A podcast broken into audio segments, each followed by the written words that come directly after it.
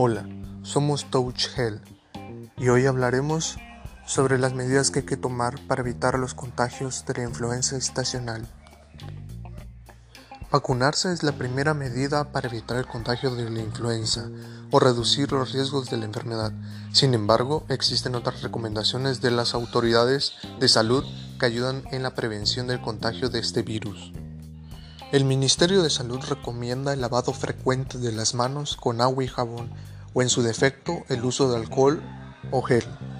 La Organización Mundial de la Salud en su guía Las manos limpias le protegen de las infecciones indica paso a paso el procedimiento.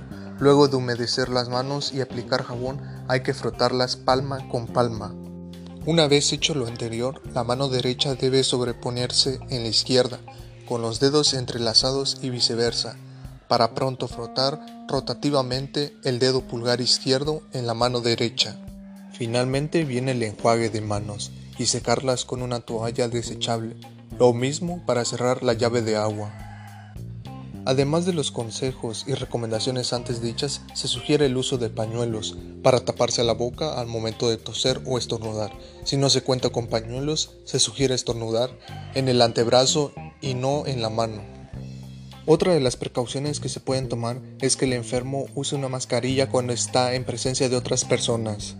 Otros consejos de las campañas de vacunación es el hecho de limitar el contacto del enfermo con otras personas, personal de salud, familiares y visitas. Y otros consejos son evitar compartir utensilios o probar la comida con la misma cuchara que está alimentando a su hijo. Y bueno, esos son algunos consejos básicos para evitar el contagio de la influencia estacional. Muchas gracias, nosotros somos Touch Health.